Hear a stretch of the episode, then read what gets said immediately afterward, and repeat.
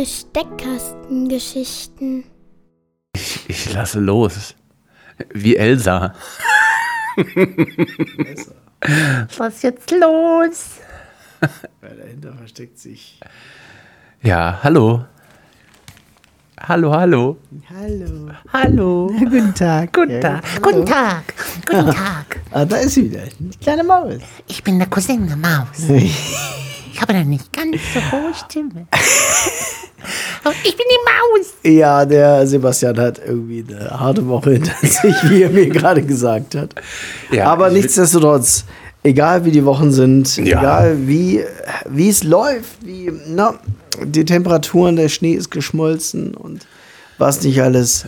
Ein Ding bleibt. Mein Name ist Gabelmann Mein Name ist Leffler. und das sind die Besteckkastengeschichten. äh, wieder mal, äh, nicht wirklich Early Night, sondern mehr Late Afternoon. Ähm, Ja. Und wieder so ein Just-in-Time-Ding. Ne? Genau, also es wäre fast schon wieder mal so weit gewesen, dass ich einen ganz kurzen Teaser aufgenommen hätte. Es war knapp, ja. Es war knapp, dass wir es nicht geschafft haben. Aber ich empfinde einen gewissen Stolz, dass Ja. wir es trotz aller Widrigkeiten jetzt hier für dann eine doch Stunde hingekriegt schaffen. haben, Ja, ja. weil es ist ja nicht nur so, dass sich kurzfristig Sachen hin zu mehr voll ändern, sondern manchmal sogar Sachen hin zu mehr leer.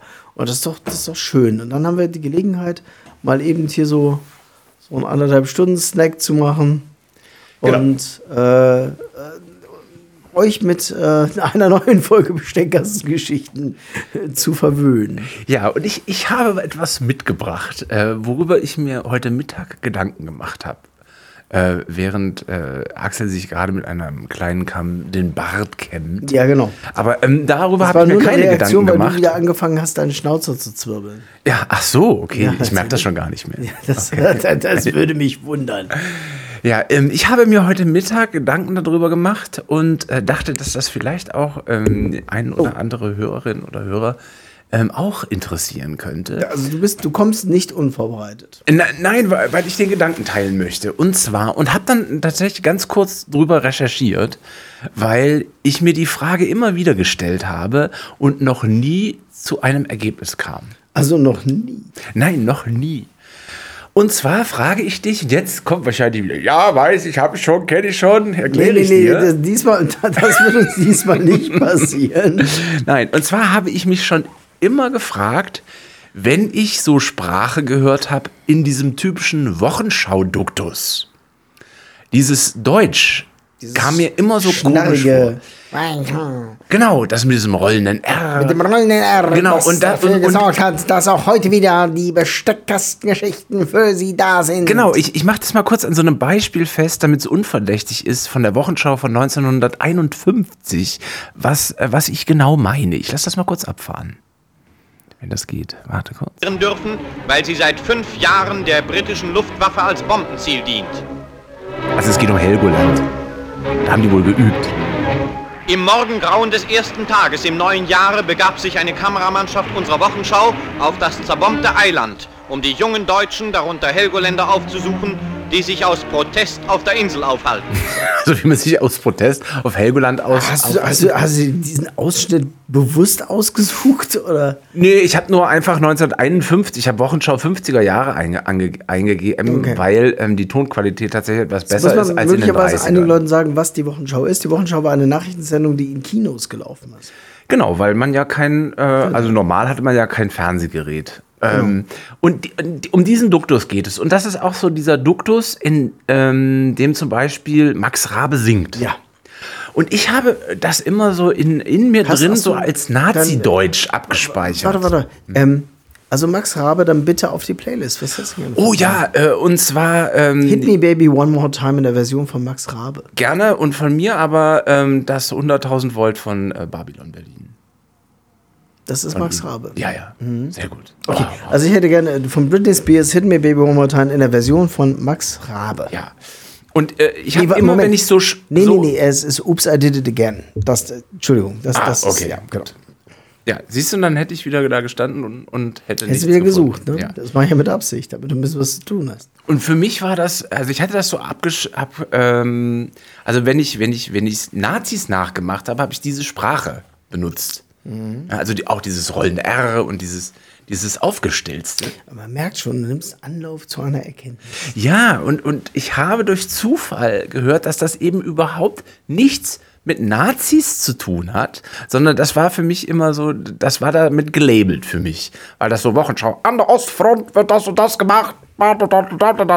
Das war für mich eben so abgespeichert, dass, okay, Nazi-Sprech.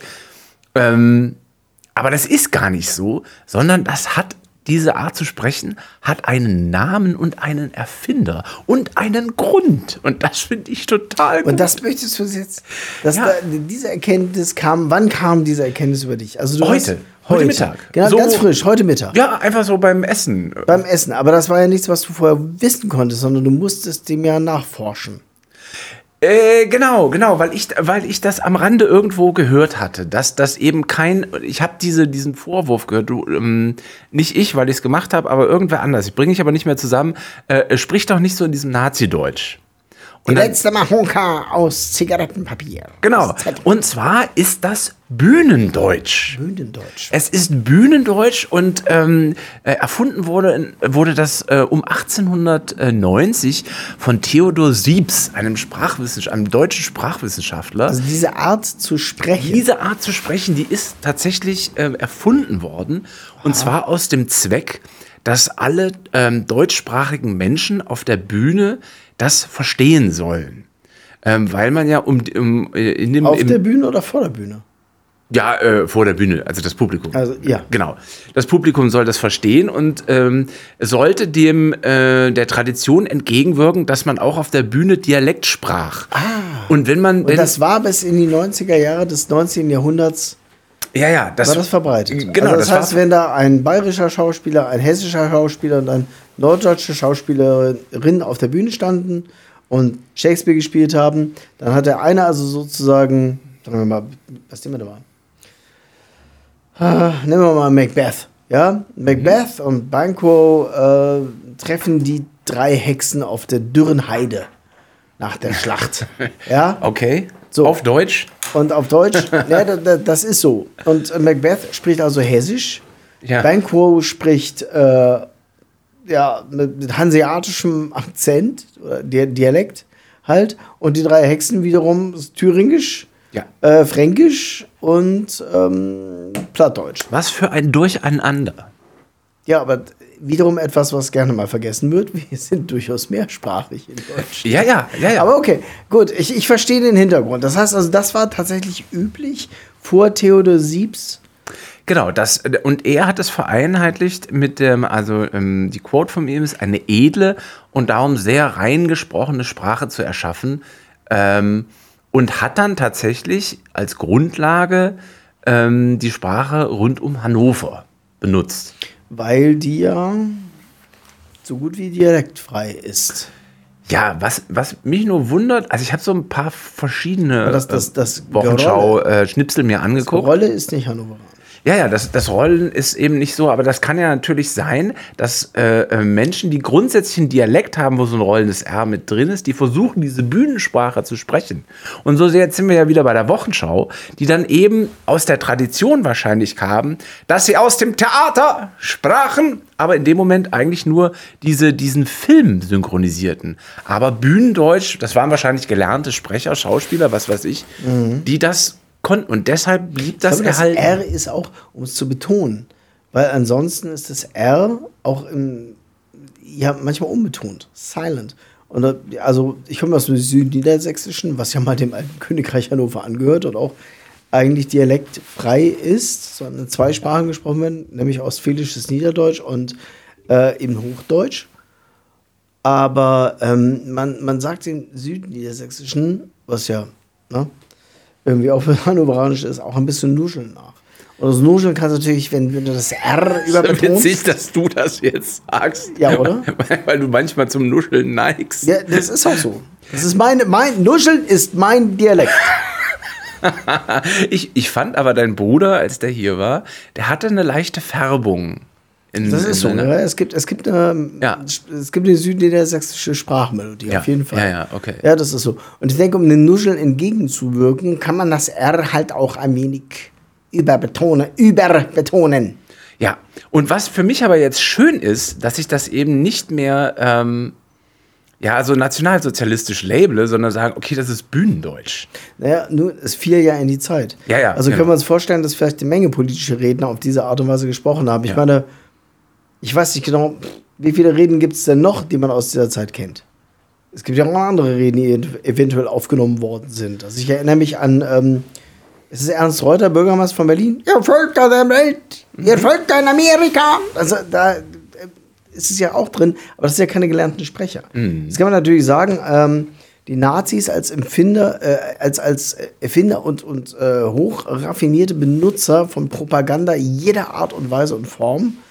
Wobei nicht Erfinder. Ich äh, weise da gerne auf eine unserer ersten Sendungen hin, Ja, das ist wo richtig, wir den ja. österreich-jüdischen Erfinder der Propaganda. ähm, Der, der, der es auch Propaganda genannt hat und so Genau. weiter. Aber man, man kann ja sagen, dass Goebbels einfach als, als unter anderem Manager von Hitler ähm, ihn wahrscheinlich auch dafür, ähm, dass dass es eine gewisse Sprachbildung gab. Warum, Mhm. warum nicht? Es gab bestimmt irgendjemanden, die da halt, es gab sicherlich auch das, was wir heute Sprachcoaches nennen würden, zur damaligen Zeit, äh, um die Leute halt auf den Stand zu bringen, wie man Leute am ehesten durch Sprache rankriegt. Außerdem, äh, damals waren ja auch politische Veranstaltungen, die hatten ja nicht die Verstärkungsmöglichkeiten wie heute. Mhm. Man musste sie auch weithin hören. ja. Ne? Immer Also- wenn man diese Fotos sieht von damals, egal wer da jetzt vorne steht und den Finger hebt und ha und, und ruft, da sieht man ja tausende von Leuten vor ihm. Wir haben den gehört. Ja. Ja, ich, ich finde das bei den, bei den Reden ähm, eher uninteressant. Ich finde das sehr interessant eben bei diesen äh, ähm, Medienerzeugnissen. Also wenn etwas kommentiert wurde. Wie ist das mit Radio? Ja, ich denke, dass die Sprache da ganz ähnlich war. Das müsste man mal recherchieren. Und was mich total das interessiert, doch mal. Rechne es doch an. Radiosendung von 1952. Ja, k- könnte ich direkt äh, gleich mal eingeben. Mich würde nur total interessieren, weil jetzt äh, entwickelt sich in mir eine andere Frage. Wann genau hat man damit aufgehört? Und das finde ich spannend. Und warum? Also zum einen ist, hat das, hat irgendein ein Redakteur, eine Redakteurin mal gesagt, das erinnert mich zu sehr beispielsweise, also ich, klar, ich weiß, es ist Bühnendeutsch oder vielleicht wusste das ja äh, die entsprechende Person nicht und sagt, okay, es erinnert mich einfach zu sehr an das Alte und wir versuchen jetzt, weil die ähm, journalistische Sprache jetzt, also beispielsweise bei Nachrichten, die ist ja sehr betonungsarm. Also es wird nichts besonders äh, betont. Und das macht, die hat ja auch einen ganz eigenen Rhythmus. Also selbst wenn du, wenn du den Ort, also ich erinnere noch, als es noch in, den, in der Tagesschau hieß, Bonn. Ja gut, ist ja auch ein Wort, das würdest du auch in der Bühnensprache. Mach mal Bonn in der Bühnensprache. Bonn! Bundeskanzler Adenauer! Ja, ja, Bundeskanzler Ja. Adenauer. Ja, aber, dann, ne, aber Ja, aus ja. Bonn kannst du nicht viel Ja. rausholen. Ja. ja, das aber ich meine, was ist das für ein Wort Bonn? Das ist ja so ein Laut. Ja, und ähm, ich weiß nicht, ich würde jetzt, äh, also erstmal so wäre die Frage, wann war der Konsens, dass diese Sprache die Sprache ist, in der gelernt, geübt und gemacht und getan wird? Ja, also dass, dass diese Art des Sprechens an den jeweiligen Schauspielschulen und so weiter ähm, unterrichtet wird. Wir können ja auch davon ausgehen, dass Nachrichtensprecher ja vielleicht auch eine gewisse Ausbildung genossen haben, zur damaligen Zeit möglicherweise von der Bühne kamen. Ich, Ne? ich denke. Und äh, trotzdem da eben irgendwann in den, ähm, in den Bühnenschulen äh, genau diese Sprache auch praktiziert wurde, in jeder Form von Bühnenschule. Ich meine, Ernst Busch zum Beispiel, ein kommunistischer ähm, Regisseur und Schauspieler, nachdem ja auch eine sehr bekannte Schauspielschule benannt ist, sprach der möglicherweise ähnlich. Von dem dürfte es Sprachaufnahmen geben. Ernst Busch? Ja, Ja. da müssten wir mal gucken. Da müssen wir mal gucken. Also ich Das hab war- hier eine Radiosendung anzunehmen, gefunden. Dass, dass, dass, wenn das so wäre, es eben tatsächlich auch diese Sprache auch dort praktiziert wurde, dass es sozusagen die Bühnensprache war. Mhm. Also nochmal das höhere Hochdeutsch, wenn man so will, das Mhm. geschliffenere. Oder wie du vorhin gesagt hast, eine edle. Ja, genau. Also, dieses, äh, ähm, Also von. Theodor Sieb sagt eine edle und darum sehr rein gesprochene Sprache. Ja, bis auf das R, was für uns heute bizarr klingt. Ja. Okay, du hast ein Radio. Ich, ich, guck, ich, ich guck mal, ob das jetzt hier tatsächlich eine ist. Oh Gott, oh Gott, das ist ein Schlager. Der sagte, Oh, da müssen wir aufpassen. Wie wär's mit einer Mama geküsst, oh la la. Also es wird nicht gesprochen und deshalb können wir das äh, hier tatsächlich gar Eine nicht. Nachrichtensendung. Ähm, Das war jetzt auch sehr hübsch, das war mal so eben kurz durch die musikalischen. Kle- kleiner Ritt, ein kleiner Ritt durch die musikalischen äh, ähm, ja, Erzeugnisse der 50er Jahre. Radio Nachrichten 5, vielleicht müssten wir Radio Nachrichten. Es gibt ähm, ähm, Vintage Radio News. Oh, also, äh, oh Gott, 4 Stunden 43. Nein, nein, nein. Das wollen wir Wo nicht. bist du denn jetzt gerade? Naja, äh, bei YouTube. Ach so. Also, ne, da ist ja so am, am Und außerdem, mit dem Fernsehen kann man auch ARD, ZDF, sowas als. Es gab aber nur eine einzige Wochenschau. Würde ich jetzt mal sagen. warte mal, ich habe hier die äh, Wir haben ja auch nur einen. Kanal. Kino. Man kann ja, warte mal, hier ist. Fernsehen. Fernseher Modell 1952. Kosten mehr als 1000 D-Mark. Kurz nach der Währungsreform für die meisten. Oh, wobei ich glaube, dass das ähm, ähm, Der damalige ist ein Bericht Heuss wahrscheinlich aus den seinen 70er, Apparat 80er Jahren, das hört man schon im Duktus, er über die aus seinem Tagesschau Wohnzimmer von verbannt. 1952. Nutzt Aber da merkt man schon, dass der Duktus sich da ganz Ah, sehr verändert hat. Ja, okay. Ah, guck mal, hier steht auch 2. September 83. Das heißt, ja gut, das wissen wir ja schon. Da haben wir ja auch schon Nachrichten konsumiert, wenn auch nicht freiwillig. ähm, ja, also ich will, will jetzt nicht zu lange Wenden wir hier. uns jetzt der Masse unserer Schüler zu, den Volksschülern. Ich 50er begann mit Jahre, Fernsehen. Frage, was wissen Sie über Hitler und den Nationalsozialismus? Ach, immer dieser Hitler. Hitler machte dem Volk leere Versprechungen und, das, und durch seine Verbündeten konnte er zur Macht gelangen. Jetzt ist wirklich so dieses Ding, man kann ja äh, Sprache und Inhalt nur schwer voneinander trennen und dann taucht es schon wieder auf. Ja, Hitler! Ja, es ist so ein bisschen, ne, es ist, beschäftigt die Leute ja bis heute. Ich meine, es gibt immer das komplette Nachrichtenkanäle, die sich äh, wie obsessiv mit dem Zweiten Weltkrieg befassen. Welcher ist das? NTV oder so etwas? Ähm, ich glaube, also, also es gibt so ein paar. Phoenix, NTV, Mhm. äh, ZDF Info, irgendwie, wo der Geist noch von Guido Knopp durch die äh, ja, ähm, genau. Das Schlüssellöcher ist, äh, pfeift. wie, wie obsessiv diese, äh, aber gar nicht so sehr mit Politik oder so, sondern ausschließlich mit dem Krieg. Und äh, das ist so ein bisschen, ja, ja, ja, Ja. was Obsessives irgendwie. Diese, Dieses, dieses äh, sich immer wieder da und hier und da. Mhm. Ja, und auf Netflix heißt, heißt das dann Schlachten des Zweiten Weltkriegs in Farbe. Ja, genau. Dieses Nachkolorierte. Wobei ich das, das tatsächlich gerne gucke. Also es muss jetzt nicht äh, ähm, äh, auf gar keinen Fall Zweiter Weltkrieg sein, aber Hm. diese nachkolorierten Sachen, die finde ich total toll. Gibt es ein sehr, sehr schönes Video aus dem New York der 20er Jahre, wo sich jemand tatsächlich die Mühe gemacht hat, das alles nachzukolorieren. das ist sehr, sehr beeindruckend. Ganz, ganz Und toll. äh, die Mühe gemacht. Das klingt, als ob er gerade mit Malen nach Zahlenartig da. Ja, tatsächlich. Also du, kannst ja, nicht einfach äh, im Rechner, also noch nicht, äh, mit KI geht das sicherlich auch bald. Ähm, äh, zu dem Zeitpunkt musstest du das nachkolorieren. Also das heißt, du musstest das Filmmaterial äh, an den Stellen. Äh, Keiner weiß, wann man das nachkoloriert hat. Kann sein, dass Netflix das heute nachkoloriert hat. ja, ja, auch da, auch diese Aufnahmen, von denen ich eben sprach, die sind, das ist vor zwei, drei Jahren passiert. Naja, das haben die bestimmt nicht mehr mit der Hand gemacht. Nein, nein, mit, mit dem Rechner. Aber man kann auch interessanterweise mit einem Rechner mit der Hand arbeiten. Also nicht nur programmieren, sondern du musst dann mit der Maus den, den, den, das Chrysler Building golden machen oben.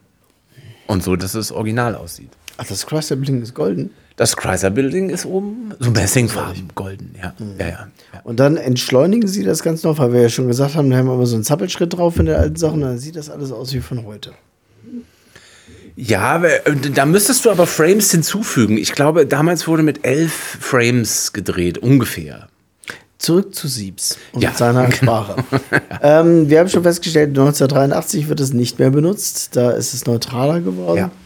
Ähm, ja, so ändert sich die Mode. Ich glaube, dass es so einen Breaking Point ähm, in den 60er Jahren gegeben Ich würde sagen, meine Vermutung wäre mit der Einführung des Fernsehens. Ja. Da, da, da würde ich sagen, da ist ein anderer Ton Ja, der. Duktus hat sich einfach Ja, verändert. der Ja, Sprachduktus hat sich verändert und Ja. die Siebsprache wirkte eventuell antiquiert. ja also vielleicht können wir auch äh, uns von der Seite nähern, dass wenn man eine Wochenschau vertont als Sprecher, Ja. stelle ich mir ja immer noch vor, dass ein äh, wie so eine Art Theaterpublikum im Kino sitzt. Ja. Und ich deswegen so zu Ihnen spreche. Er ist Und ja auch ein Tonfilm. Wir haben den die Wochenschau gemacht, als es noch ein Stummfilm war. Hat sich einer vor, vorne hingestellt und hatte zum Beispiel gesprochen? Nein, ja also, nein, es gab also tatsächlich diese Tafeleinblendungen und Klaviermusik ah, dazu. Und Ja. Klaviermusik. Ähm, da sei sehr zu empfehlen, ins Staatstheater zu gehen und eine Nacht im Babylon sich anzusehen, wenn Mhm. es denn mal wieder läuft. Aber es soll wohl regelmäßig sein. Ganz toll mit dem Staatsorchester und ähm, vielen tollen äh, Filmaufnahmen aus den 20er, 30er Jahren von, aus Berlin und New York und so. Ganz toll. Ah ja. Ja. Und, und man sitzt im Prinzip, man kann Karten kaufen, wo man quasi dem Orchester auf dem Schoß sitzt. Das ist toll.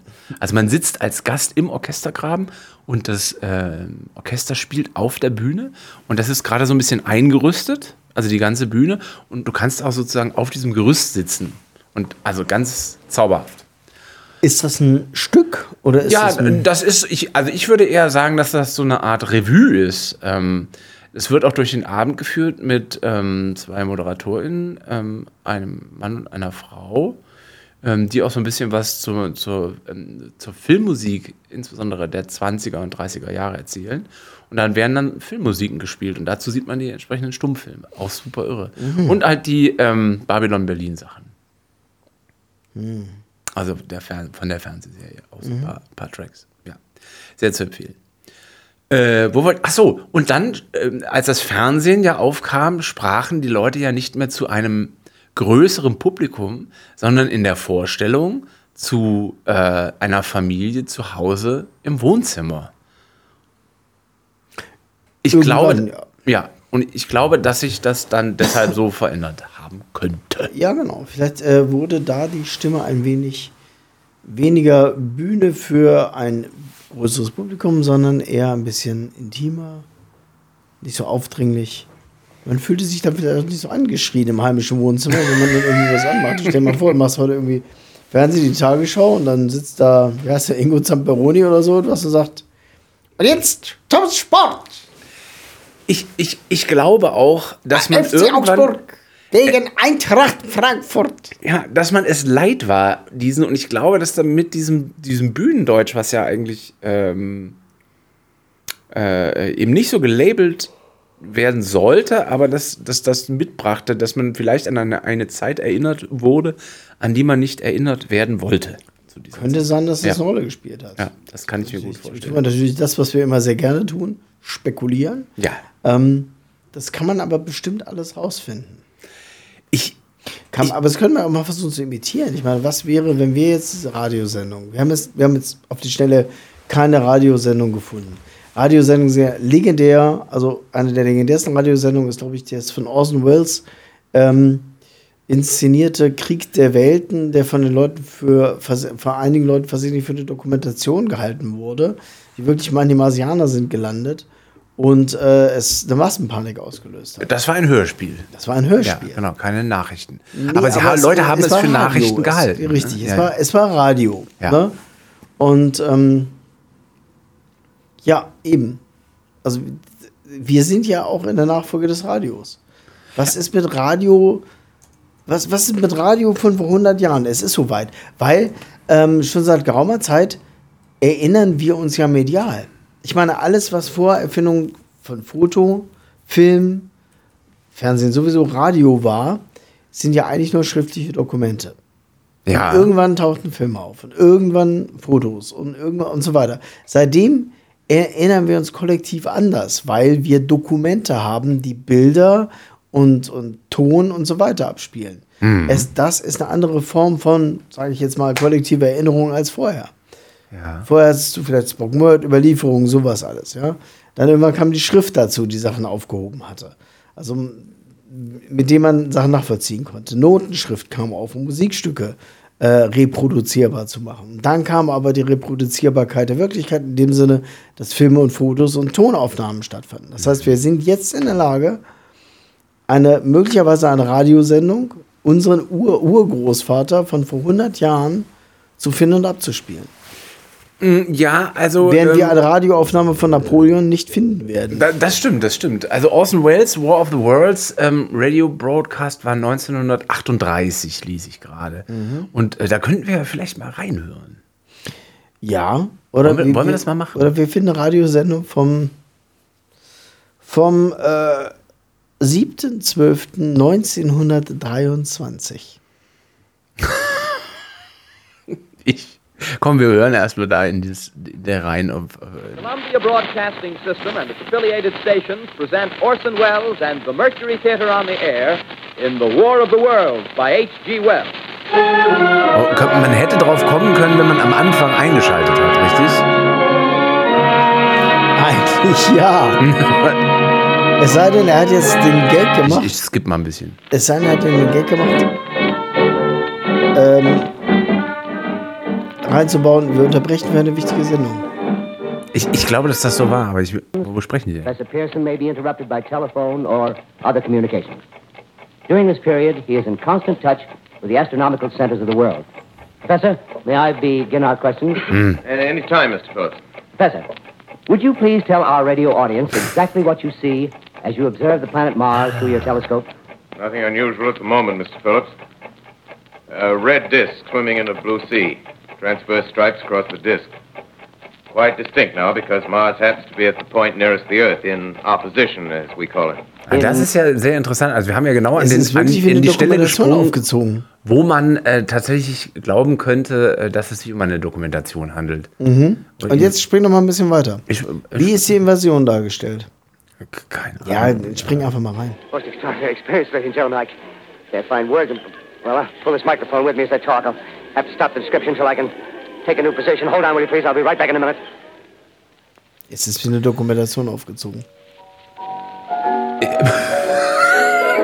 Also ich wollte gerade sagen, das Ganze wirkt umso ähm, realer, wenn keine Musik We are eingespielt bringing wird. you an eyewitness account of what's happening on the Wilmuth Farm, Grover's Mill, New Jersey.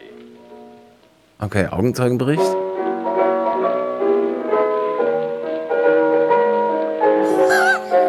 Man hatte sehr viel Zeit. Ich muss da immer We mal wegen Lizenz reinquatschen. Mill.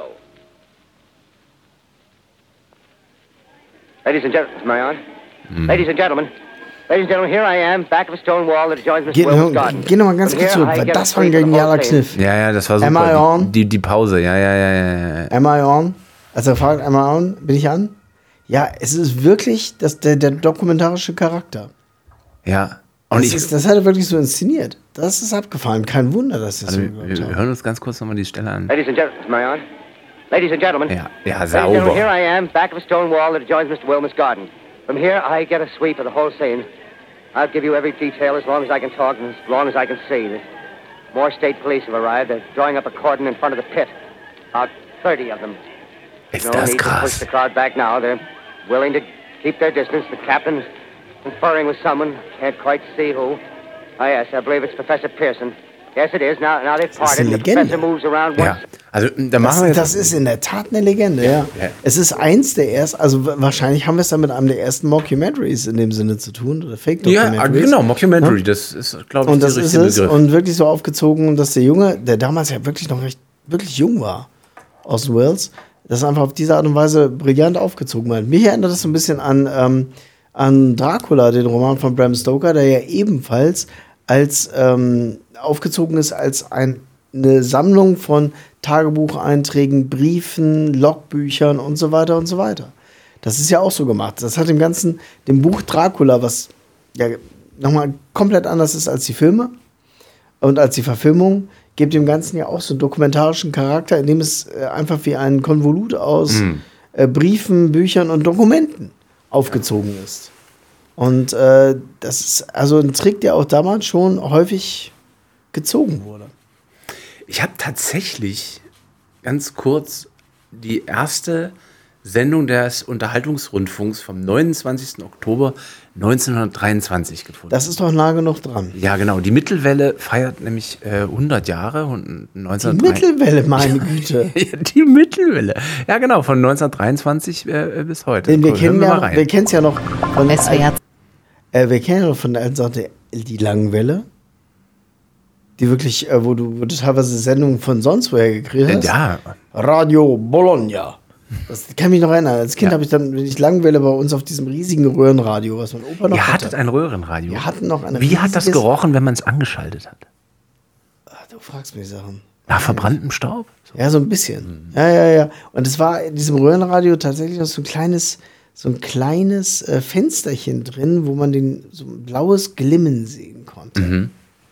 Und ähm, da war eben LW, MW und UKW. UKW ist das, was wir heute für Radio halten. Aber es gab auch noch MW, Mittelwelle, und LW, Langwelle. Und auf der Langwelle hast du tatsächlich die halbe Welt äh, hören können. Ja. Russisches Radio habe ich gehört, Ra Radio Bologna, daran kann ich mich bis heute erinnern, das war ein italienisches, natürlich klar, logisch und so weiter. Also das war, ähm, die Welt war, war etwas größer mit Langwelle und Mittelwelle. Ja, und, und, und heute ist es ja ähm, praktisch nur noch rein digital. Wie heißt das? D, Äh, DAB. D, D, DAB-Radio, ne? Ja, ja, genau. Gucken wir mal, ob wir hier was hören. tätig. Und eines Tages wurden wir gefragt, ob wir Interesse an einer neuen Erfindung hätten. Nee, ich glaube, das ist eher Also eine ich glaube, das Dokumentation ist nicht Siebsprache, sondern das ist jemand, der Der, der spricht über die allererste ähm, Sendung des Unterhaltungsrundfunks. Warte mal, vielleicht kriege ich aber doch das hier. Ah.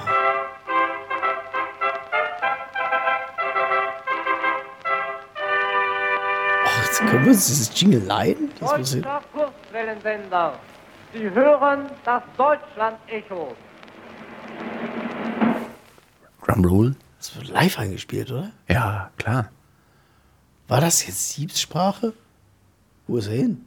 Es ist vorbei. das, Bitte, also das ist doch hier, schön. Hier ist Berlin Vox Deutsche Haus Kurz, Kurzwellensender. Die erste Rundfunksendung. Ja, okay. Ja, aber das war ja Also, ganz können- eindrücklich. Kannst du das runterladen? Das ist so ein super Jingle. Bitte spiel's nochmal. Ja, wir hören uns das noch einmal ganz kurz an. Ja, genau. Oh nee, jetzt ist hier 100 Jahre Rundfunk. Warte mal, ein Blick auf die Nachhaltigkeit. Ja, wow. Ah, Mann. Nochmal bitte. Ich fand das ja geil. Achtung, der Rundfunk spricht. Achtung, der Rundfunk spricht. Achtung, der Rundfunk spricht. Ja. Ja, Lass, lass das. Das Ja. ist großartig. Bitte, bitte, lad das.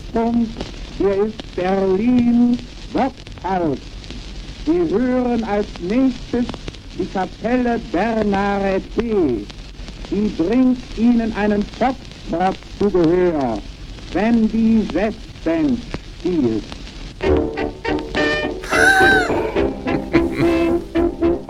Oh, das kommt doch fresh, oder? Ich, ich bin Hey, verwundert, weil ich glaube, dass ich, ich habe genau dasselbe an einen Foxtrot zugehört. Einen Foxtrot zu Gehör. Da ist es. Da ist es. Wir sind zu spät eingestiegen. Nein, das ist ja, ich finde das alles großartig. Ich Deutscher Kurzwellensender. Sie hören das Deutschland-Echo. und trotzdem hört man bei dem R raus, ne? Ja, das, das ist ist- nicht Siebs. Sie Ja. hören das Deutschland-Echo. Ja, mit, aber mit ich dem finde- R hinten rum so. Ich fand die alle groß. Ja, ja. Hier ist der Rundfunk. Ja, genau. Hier, Hier ist- spricht, hier spricht. Hier spricht der Rundfunk. Und das ist alles so, so als ob sie, ne, als, als ob sie wirklich versuchen würden, ähm, die Entfernung zwischen sich und den Leuten Ja, ja. zu überbrücken. Hallo, Ja. Achtung, Das hat meine Großmutter noch beim Telefonieren gemacht. der Rundfunk. Ja, die hat versucht, die, die, die Entfernung zu überbrücken. Hallo, mein Name ist Gabemann. Und das ist Herr Löffler. Ja, weil das ist ja auch, das, ich bin mir sicher, es hat doch so geraschelt, weil ich glaube, damals waren die Radios auch noch so De Detektorenradios, wo man den Sender mit so einer äh, Metallnadel suchen musste. Ja, ja, ja. Ne? Und äh, das, es muss, also, allein die Vorstellung. Für uns heute, guck mal, was wir uns alles reinballern und so. Und für die muss es damals ein Wunder gewesen sein, so etwas zu hören und dann mit dem Detektorradio oder sonst was. Und dann hörte man! Hier ist der Rundfunk! Sie hören jetzt die Kapelle oder mit einem Foxtrot. Ist doch geil. Aber ist doch nicht das Geilste, dass das Erste, was in Deutschland über den Äther ging, ein Foxtrot war. Und doch dazu so ein Fresher. Ja. Kannst du dich noch mal anstellen? Also ich fand wirklich, ey, das ist, das ist, das ist ein Sound, der geht auch heute noch. äh, ich, ich weiß nicht. Doch, Kommen du, die noch du musst. T. Die bringt Ihnen einen Foxtrot zu Gehör, wenn die Westband spielt.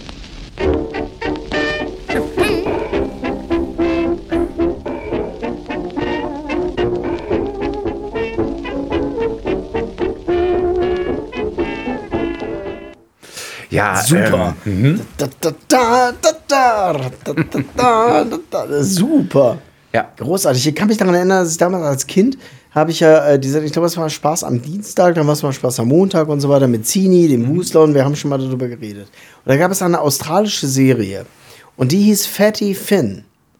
Und das war ähm, eine Serie über so einen jungen Australier mit seiner Band. Ray for Fatty Finn hieß das. Und sein großer Traum war, sich selber mal so ein Detektorenradio äh, zuzulegen, damit er die, das Rugby-Spiel, glaube ich, England gegen Australien hören kann. Und er hatte seine eigene Bande und es, äh, die, die, die Zielmelodie war so Hooray for Fatty Finn. Und er hatte auch einen, einen Feind, ja, das war Bomber Murphy. Und ähm, Ich habe gerade das Symbol gemacht, ne? Wa- Was war das für ein Symbol? Das, das haben, dieses Symbol haben wir uns vor zwei Sendungen ausgedacht, wenn wir uns wiederholen. Ja, genau. Aber was mir wichtig ist, ist, dass dabei ein Detektorenradio Ja, ähm, eine wichtige Rolle gespielt hat Ja, ja. und dass das genauso klang. Und ich kann mich noch an das Gesicht dieses Schauspielers erinnern, wie er mit diesem Kopfhörer, dem, dem Ur-Ur-Urvater der Dinger, die wir jetzt gerade haben, und diesen, dieser Metallnadel auf diesen Detektor und staunend das Spiel, das Rugby-Spiel Australien gegen England gehört hat. Aber war denn die, aber war die Serie, die war äh, aus welchem Jahr produziert? Das habe ich keine Ahnung. Aber die, die tat so, als wäre sie aus der Zeit. Also Ja, ja, so- klar. ah, ja. Also okay. sie spielte in den 30er Jahren so in Ah, etwa okay. wie auch wie die kleinen Sträuche Ja. zum Beispiel. Aber die war aus den 70ern oder aus den 80ern sogar. Ja. Ja, ja, die war in Farbe und alles Mögliche und bla. Ich kann mich noch erinnern, dass da ein singender Klomann gewesen ist. Aber hier, ne, auch da. Äh, Erinnerungen, aber wie gesagt, Detektorenradio. Radio Ja. wichtig. Und ich glaube, das war auch propagandamäßig einer der, der großen Moves der Nazis eben, was uns viel über das ähm, über Medien auch sagen kann, dass sie Volksempfänger, ja, ganz Deutschland hört den Führer, dass sie versucht haben, alle Leute ja. sozusagen ans Netz und an die Connection zu bringen. Also ähm, die, die, die Medienpraxis der Nazis und das, was nachher noch passiert ist, das bringt einen schon ins Nachdenken, inwieweit Medien da äh, besonders schon in, ihr, in ihrer Massenverbreitung die Propagandarolle der Nazis einfach äh, total gestärkt haben.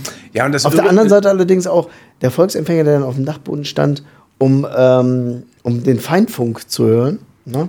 Ja, aber das, das, Hier das Irre, London. dass ja jetzt Hier spricht London. die Möglichkeit ähm, ähm, aller Menschen zum Sender zu werden auch nicht so ganz unproblematisch ist.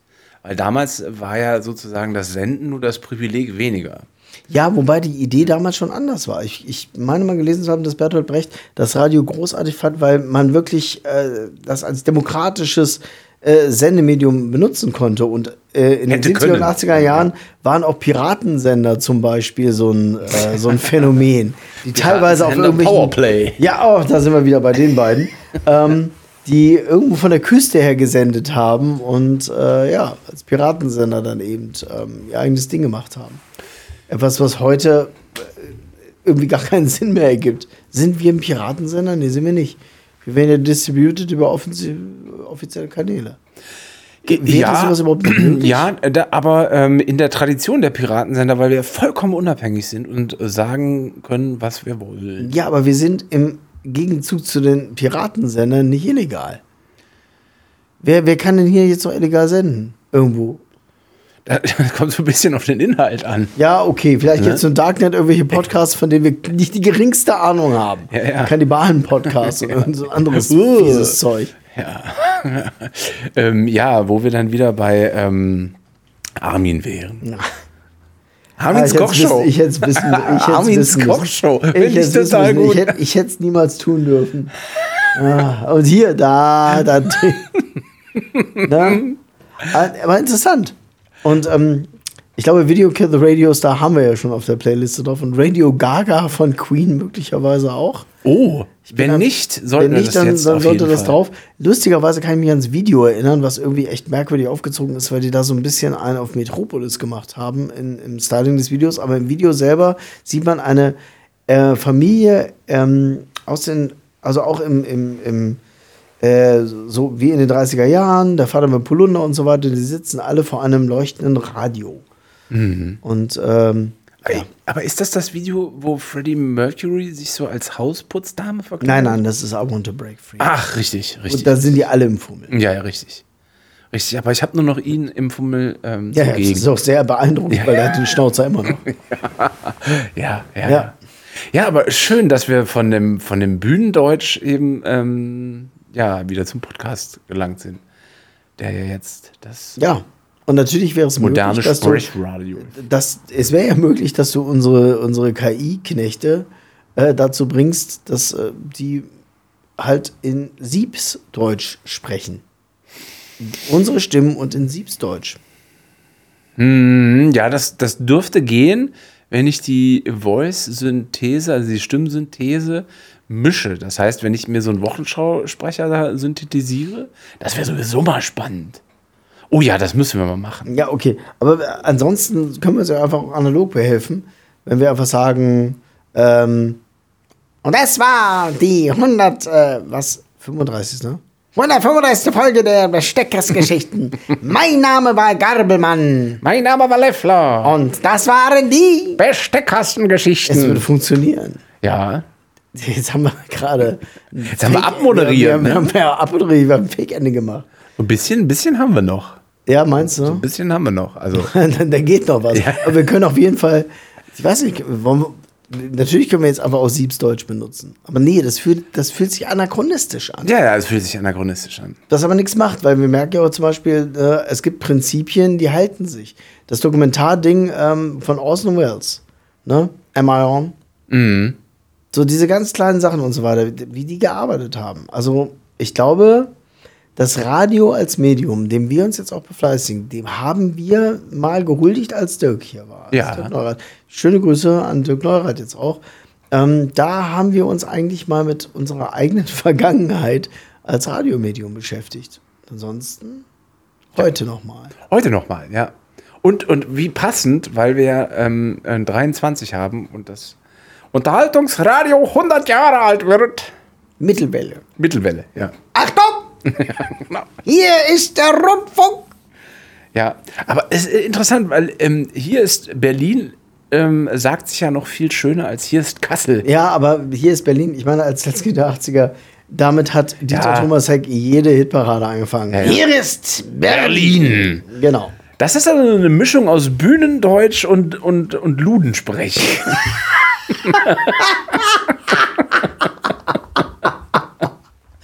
Noch nie wurde Dieter Thomas Hecks Sprache treffender charakterisiert als so. Eine Mischung aus Bühnensprech und Ludensprache. Wie kommt man denn auf sowas? Und es ist auch so passend. Ja, Ja, also das ist, er konnte ja auch nicht singen. Er hat ja, der hat ja selber Musik veröffentlicht, aber er Ja. hat nie gesungen. Er, er, er wusste schon, was er sich geschuldet hat. Ja, und äh, also der hat hinter der Bühne ähm, ein, ein sehr interessantes Regiment geführt. Also ähm, seine Frau war Kostümbildnerin. Und äh, wenn du in der Hitparade auftreten wolltest als Künstlerin, musstest du bei seiner Frau praktisch äh, also Maßkleidung äh, kaufen. Das war so ein ungeschriebenes un, äh, Gesetz. Und dann gab es äh, also wildeste Aftershow-Partys im damals äh, im Berliner Westen. Und die haben gesoffen, als gäbe es kein Morgen mehr. Also ist- Alle, die sie da waren. ja, also äh, du musstest dann auch mitmachen, weil Heck ja dann wohl einlud. Und wo Heck einlädt, da sagst du nicht nein. ja, das erinnert mich dann an diese Serie hier, Kir Royale, auch aus den 80ern, wo ja auch so eine, die, die Münchner Schickeria da ähm, charakterisiert worden ist. Ich das immer noch so denke, so, ah, das ist so eine fremde Welt.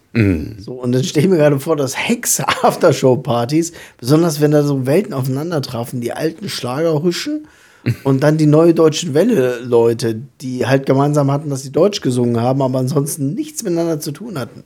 Ich meine, ich glaube, ich habe zum ersten Mal Trio in der, ähm, Ja. in der, in der Hitparade, Ja, ja. in der ZDF-Hitparade gesehen. Das und, ist auch ne? und welches nehmen wir denn mal von Trio auf unsere Liste drauf? vielleicht eins, was äh, wir suchen mal eins, was nicht so offensichtlich ist, oder? Ja, genau. Ähm, die werden ja sicherlich mehr als äh, zwei Songs gemacht haben. Äh, ja, V- Vielleicht hat es aber auch einen Grund, ähm, dass man die nicht kennt. Äh, sicherlich, weil wir waren damals noch nicht in dem Alter, dass wir diese, diese dadaistische, äh, reduzierte Popmusik-Variante, die die ja da geboten haben. Also Remner später ist ja dann, Stefan Remner ist ja dann doch sehr Richtung Schlager gegangen auch.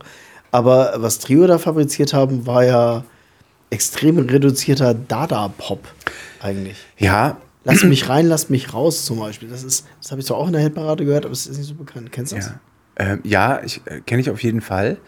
Äh, wobei ich, äh, also Trio habe ich da auch gesehen, weil ich immer, ich glaube ich, meinen ersten Kontakt äh, mit Roland Kaiser. ähm, ja, genau. Der war ja auch ständig da. Ja. Und kannst dich noch daran erinnern, es, gab, es gibt so Ku- Fernsehkulturen, die ausgestorben sind. Zum Beispiel auf die Bühne rennen und Blumen überreichen. Gibt es das auch hier bei, dem, bei den, diesen Silbereisendingern? Gibt- Passiert das nicht mehr? Wenn, dann da. Ich, ja, aber da Huch. ich aber, da ich aber äh, was das angeht, relativ unbeleckt bin, weiß ich es nicht, aber möglich ist das schon. Da gab es dann, dann also Andy Borg und wer da alle auf der Bühne kam, da rannten immer irgendwelche Leute auf die Bühne und haben denen Blumen gegeben, wo man dann auch genau merkt, dass natürlich ist es Playback, weil die dann auch teilweise gar nicht reagieren konnten. Die konnten ja nicht singen und gleichzeitig Blumen entgegennehmen. Oder Blumen wurden auch auf die Bühne geworfen. Und ja, so. Eigentlich müssten wir das mal wieder aufleben. Wir müssten zu so einer Aufzeichnung. Wir? Ja. Wo? Das spielt ja jetzt erstmal keine Rolle. Es geht ja jetzt nur darum, in so Zellophan äh, verpackte Fertigsträuße, wo Schleierkraut eine große Rolle spielt, ähm, eine, einer, einer Bühnenkünstlerin zu übergeben. Ja, super. Während einer Fernsehaufzeichnung. Während einer Fernseh oder während Das einer müsste Bühne, live Während sein. einer Bühnen, Bühnen, Bühnenshow sowieso. Wir gehen auf ein Konzert und dann überreichen wir Blumen auf der Bühne. Wir kommen doch noch nicht mal an der Security vorbei. Ey, wer- das, das war ja alles. Die müssen ja auch Security gehabt haben damals bei Dieter Thomas Heck. Wenn die auf die Bühne gerannt sind. Und unten wurde mal eingeblendet, wo du die Autogramme herkriegst. Richtig, und, und, Ach, plötzlich und ist alles wieder da, plötzlich ist alles wieder und da. daher kam nämlich auch ähm, das große Gerücht, dass alle, äh, also dass viele von den äh, Künstlerinnen und Künstlern in einem Haus in Hamburg zusammen in einer großen WG wohnen, weil äh, als Adresse immer die, die, die ähm, Areola Plattenfirma angegeben Was ja auch stimmte, weil es Ja. gab eine Künstler-WG in Hamburg, wo sie alle gewohnt haben. Also wo auch mal die Leute von Trio gewohnt haben. Und kannst du dich noch an Gonzo, den Teufelsgeiger, erinnern? Nein. Den gab es auch mal. Und Otto Walkes hat ebenfalls in der WG gewohnt. Mit äh, Westernhagen mit- und Lindenberg. Ja, Und es sollte ein lila Haus gewesen sein, was meine Eltern mir immer zeigten, wenn wir in Hamburg an der Autobahn, auf der Stadtautobahn waren und Ja. auf dem Weg nach Sylt waren. Wie gesagt, in diesem lila Haus wohnt Otto. Mit Das Lindenberg ist- und Westernhagen. Genau, die hatten, die hatten WGs miteinander. Das waren Ja. so Künstler-WGs. Muss ja, muss ja irre Partys da gewesen sein. Und ähm, also wer da alles aufgetaucht, welche, welche Künstler ich da das erste Mal und danach auch nie wieder gesehen habe. Zum Beispiel gab es einen Künstler, den fand ich echt interessant, weil der, der, der, der fiel völlig raus. Und die mussten ja auch beim Playback auf der Bühne immer so eine Inszenierung machen, die so ein bisschen zu dem Sound passte, den sie da gemacht haben. Und ich weiß noch, wie dann da ähm, ein Künstler namens Purple Schulz und die neue Heimat.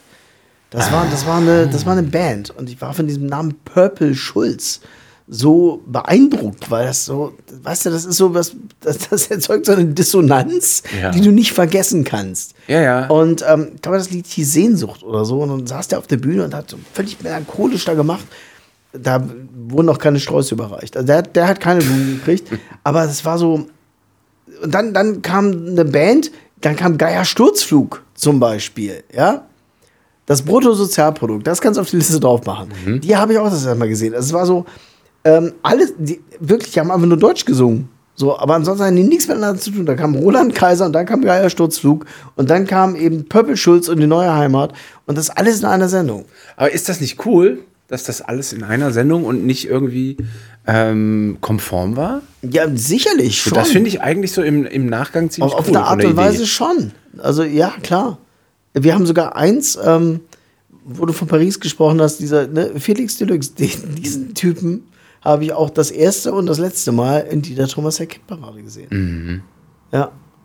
Wir haben über 100 Jahre deutsche Mediengeschichte. Wir, wir, das, das ist ja, was da noch alles kommt. Aber die Hitparade, ja, ich sehe, die ist bei dir und auch bei mir gesehen worden. Ja, und weißt du, wo- ähm, wo ich ähm, glaube, dass es kein Mensch war oder ist, ich weiß nicht, ob er Ja. bestimmt noch, sondern tatsächlich abgesetzt wurde von irgendeinem UFO, von vielleicht auch so einem von Orson Welles. Na komm. Victor Worms. Oh, Victor Worms. Victor Worms ähm, ähm, moderierte ja dann für einige Zeit die Hitparade und ich fand, der sah so seltsam aus. der wurde dann aber tatsächlich, als er das nicht mehr moderierte, äh, war das nicht so, als er hätte das seiner Karriere einen Abbruch getan, sondern der wurde lange Jahre Unterhaltungschef des ZDF. Das liegt aber daran, dass, äh, wie viele andere auch, er im Vorfeld ähm, Radiomoderator war. Und zwar Ah, ja, lange okay. bei, bei RTL, als es noch Radio Luxemburg gewesen ist, weil das war nämlich mal RTL, Mhm. Radiotelevision Luxemburg. Äh, Dafür steht das ja, glaube ich, soweit ich weiß. Ja, ja. Und da war er lange Zeit, äh, genau wie Tommy Orner und so weiter, die kamen Frank Elstner. vom Radio. Frank Elstner kam vom Radio. RTL. RTL. auch. RTL, Radio, ja. genau. Und ähm, Dieter Thomas Heck nicht. Nee, nee, der, der war Opel Autoverkäufer. Das passt. Ursprünglich. Genauso Ja, wie Wim also Tölke. du, Wim Tölke auch. Nee, Wim Tölke war, glaube ich, Versicherungsmakler.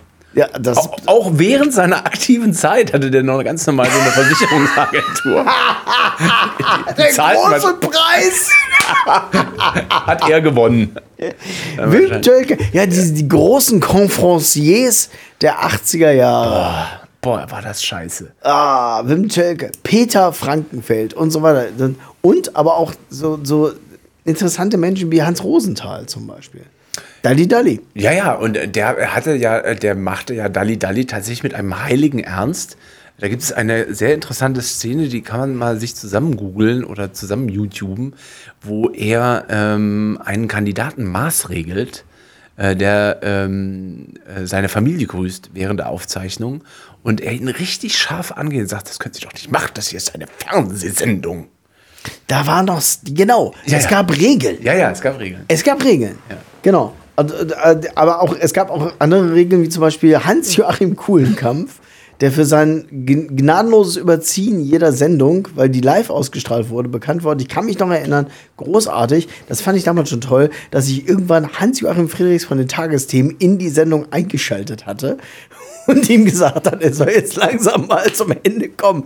Er will auch noch mal die Tagesthemen machen. Das war einfach so legendär mit seinem Überziehen, dass die einfach auch innerhalb so, so, so Gags gemacht haben miteinander. Das war so, das war so, da, da, war noch Improvisationsspaß so ein bisschen dabei. Und das war aus der Zeit, als es im Bundestag noch drei Parteien gab. Ja. ja, also auf der einen Seite war das natürlich irgendwie ganz, ganz, ganz nett, aber ich bin sehr froh, dass das vorbei ist. Ich weiß nicht, ja, Gott, was ist besser? Was, was ist denn besser geworden seitdem? Klar, die großen Konferenziers gibt es nicht mehr, weil, weil dann irgendwann diese, also die richtigen Autoverkäufer aus dem Privatfernsehen kamen, die wirklich den Charme hatten von Autoverkäufern. Oder selber auch schon äh, recycelte Karrieren hatten, so wie, ähm, wie hieß der denn? Hier, Glücksrad. Hieß Peter? Bond. Peter Bond. Ja. Der in den 70er Jahren als Sexfilmchen Darsteller. Ja, weil, genau.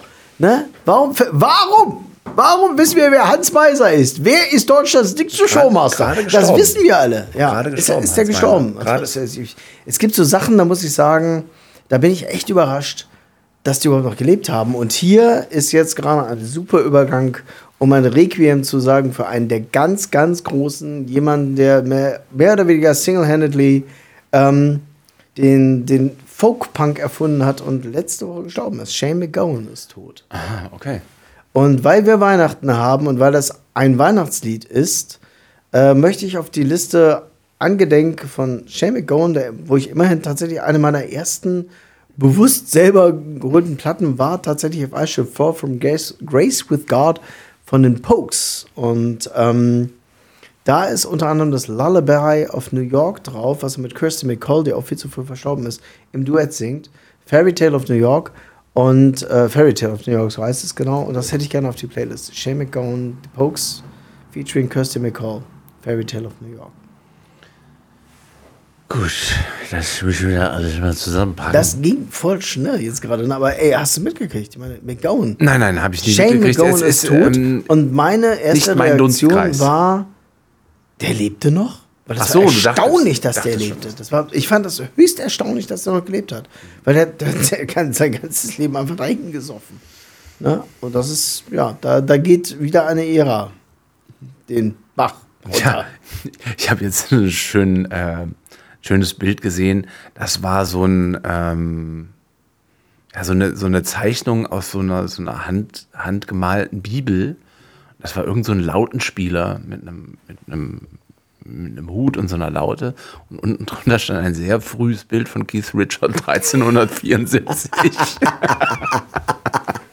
und er sah ihm tatsächlich ähnlich.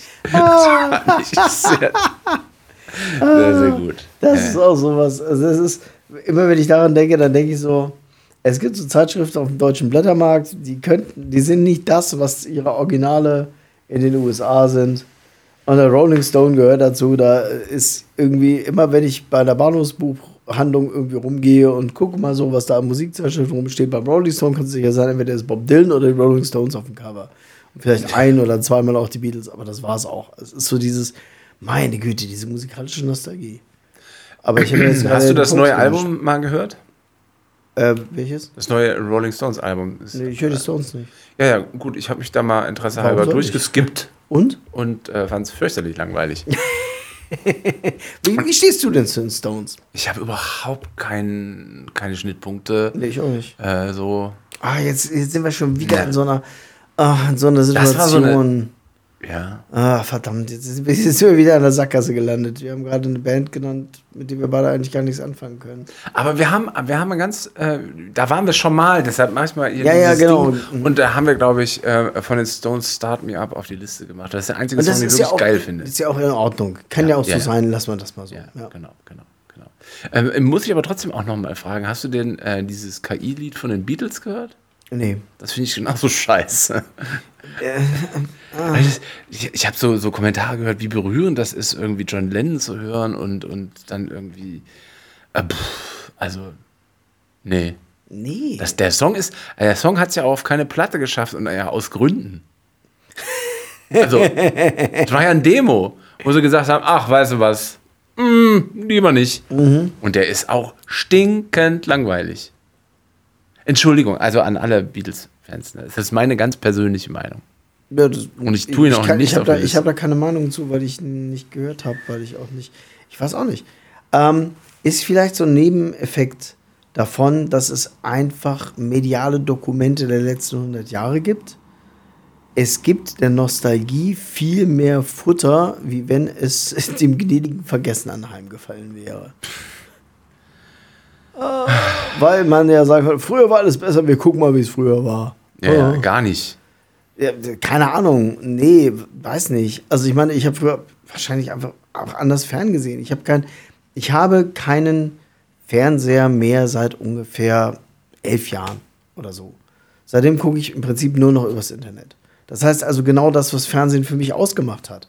Der, der, der Effekt des Zufalls, das, was das Zappen angeht, irgendwo hängen zu bleiben, wobei ich irgendwann nicht mehr hängen geblieben bin, weil alles scheiße war oder für, mi- für mein Gefühl alles scheiße war. Aber ich bin über ein paar Sachen, die mich auch bis heute verfolgen, mehr oder weniger reingestolpert. Das ist Zufall. Wenn ich mir immer nur angucke, was ich, was ich, was ich sehen will, lande ich irgendwann einfach auch bei so einem repetitiven Ding. Ich gucke mir dann immer ähnliche Sachen an. Aber ich hätte Andrei Tarkowski niemals kennengelernt, wenn ich nicht mal zufällig irgendwann nachts, weil ich keinen Bock zum Schlafen hatte, bei Dreisat auf Stalker gekommen wäre. So, und gedacht, was zum Kuckuck ist denn das? Und mir das angesehen hätte. So. Und äh, diese, dieses Element des Zufalls, das habe ich heute eigentlich nur noch, wenn ich an Verschenkekisten vorbeistehe, gehe da ist irgendein Buch, da ich so, oh, interessanter Titel, habe ich mal von gehört und nehme es mir mit. Also das Element des Zufalls,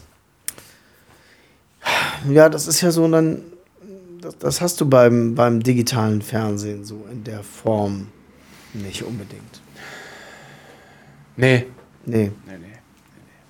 Und das fand, das, da- das ist das Einzige, wo ich sage, ja, das, das fehlt mir. So ein bisschen. Ja, aber ich finde, äh, das hatten wir auch viele Jahre, viele lange Jahre und äh, jetzt ist dann auch mal gut und ist halt jetzt Nee, anders. weiß ich nicht. Ich finde das Element des Zufalls damit, das, damit ist nie gut. Ich finde eher das, das Element, das Element der, der planbaren Definierbarkeit nicht gut. Das, das finde ich nicht gut. Das hat was, das, das hat etwas Bewegungsloses. Das äh, führt, ne, das, das ist zu repetitiv. Das, das dreht sich im Kreis. Da landest du immer wieder beim selben Punkt. Dann, ich glaube, wir neigen alle dazu, eher, dass wir unsere Erwartungen erfüllt sehen wollen. Mhm. Und äh, ja, Genau. Und dann landen wir genau da, wo einige das gut finden und ich es nicht so gut finde. Du nimmst eine Story und walzt sie aus bis zum geht nicht mehr. Und dann du hast hier und fügst hier noch was dazu, fügst da noch was dazu, machst und baust dieses eine Lego-Haus immer weiter. Und das Element des Zufalls ist eben das, das Geschenk des Unerwarteten. So, das finde ich halt cool. Und das ist, das, das habe ich nicht unbedingt. Es denn, ich bin in der Mediathek und so, ach, ich gucke mir jetzt mal einfach irgendwas an. Aber ich weiß noch, dass ich, wenn ich früher so ZDF und abends und dann lief dort das kleine Fernsehspiel, das gucke ich mir nicht einfach an. Da, da gehe ich nicht in die Mediathek und gucke mir das nicht, guck mir das an. Aber ich habe da Dinge gesehen, die ich irre fand. Und es gab mal irgendwann auf dem dritten Programm oder so etwas, äh, was weiß ich, Filmhochschule Weimar und dann sind da so Kurzfilme von irgendwelchen Studenten gewesen. Da war irre dabei. Ich kann mich bis heute daran erinnern und ich finde das nirgendwo. Dass es gab eine, einen Kurzfilm und das war Ulrich Wickert, ja, Mr. Tagesthemen nach Grillis und so weiter. Und ähm, der hatte ja auch so ein signifikantes, eine Eröffnung und ein signifikantes Ende. Und dann gab es eine komplette Tagesthemensendung, in der Ulrich Wickert anmoderiert hat und dann nichts gemacht hat. Er hat sich eine Viertelstunde nur angesehen. Nichts. Und blinkerte mit seinen Wickert-Augen und so weiter und nichts. Keine Nachricht, gar nichts. Er hat nur, nur geguckt. Und dann irgendwann hat er abmoderiert. Und ich habe mir diese kompletten 15 Minuten angesehen. Und ich war völlig baff. So was Reduziertes, so was Abgefahrenes. Und es war, was in mir passiert ist. Das fand ich halt irre. Ich fand es brillant. Sowas gucke ich mir, das, das suche ich mir nicht aus. Weil ich könnte, da, da könnte ja auch was anderes sein, was vielleicht interessanter ist oder so, bla. Ne? Aber beim analogen Fernsehen, da bleibe ich dann auch mal hängen. Das ist vielleicht. Aber ja jetzt nicht mehr seit elf Jahren. Nee, seit elf Jahren nicht mehr, seit ich irgendwann mal äh, einen Film auf Privatfernsehen gesehen habe, morgens um 10, wo ich gesagt habe, das dürfen sich Kinder morgens um 10 nicht ansehen. Das erste, was ich gesehen habe, ist ein Astronaut, der in seine Teile zerrissen wurde in einem Coriolis-Sturm auf dem Mars. Und ich dachte mir, nee, fickt euch, ich, habe keinen Bock mehr. Dann habe ich meinen Fernseher abgestoppt, habe gesagt, das mache ich nicht mehr. Das will ich nicht mehr. Und das ist auch okay, ist bis heute okay. Apropos Erziehung. Ich muss jetzt zum Elternabend. Aha. Und deshalb würde ich. die Eltern erziehen. genau. Dann möchte ich mal, Ähm. ich glaube, der, der Elternabend von Axel Hacke, wenn du das irgendwo findest. Ah. Ähm, über über einen Liste- Elternabend im, im Kindergarten, äh, das hätte ich dann gerne auf die Playlist. Es kann sein, dass wir das schon mal drauf haben. Hatten wir das schon mal drauf? Ja, das kann, fand ich ich erinnere mich. Aber das ist, soll ja heute auch eine? Nostalgiesendung es, sein. Es ist, es ist eine Nostalgiesendung. Ja, und da darf man ja auch mal wiederholen. Da, genau. Ja, Was ja früher im Fernsehen auch ständig war. Ja, und, und interessanterweise, also. ARD und ZDF hatten die, die fürchterliche Angewohnheit, Serien eben nicht chronologisch wie vom Autor gedacht auszustrahlen, sondern einfach quer durcheinander. Bestes Beispiel die Muppet Show. Ah. Ja, also dann hat, nö, hat überhaupt keinen Sinn gemacht, wie die ausgestrahlt wurde. Ja, aber sie waren ja auch, hatten ja auch in sich abgeschlossenen Charme. Ja, ja, und äh, tatsächlich war Peter Alexander, wenn wir gerade noch mal im Ja, Thema- und Gast Mary- der Mary Muppet Show. Rose war Mary Rose. Ja, Ja, genau. Ja. Allerdings nie im amerikanischen Fernsehen gelaufen, sondern exklusiv nur für exklusiv für den deutschen Sprachraum produziert. Ja. ja, ja. Ja. Ach Leute, es war so schön mit euch. Hier. Und deswegen sage mir, ja, mein Name war Garbemann. Mein Name war Lefleur. Und das waren die Besteckkastengeschichten. Achtung, Achtung, das war der Rundfunk. Tschüss, danke. Bis bald.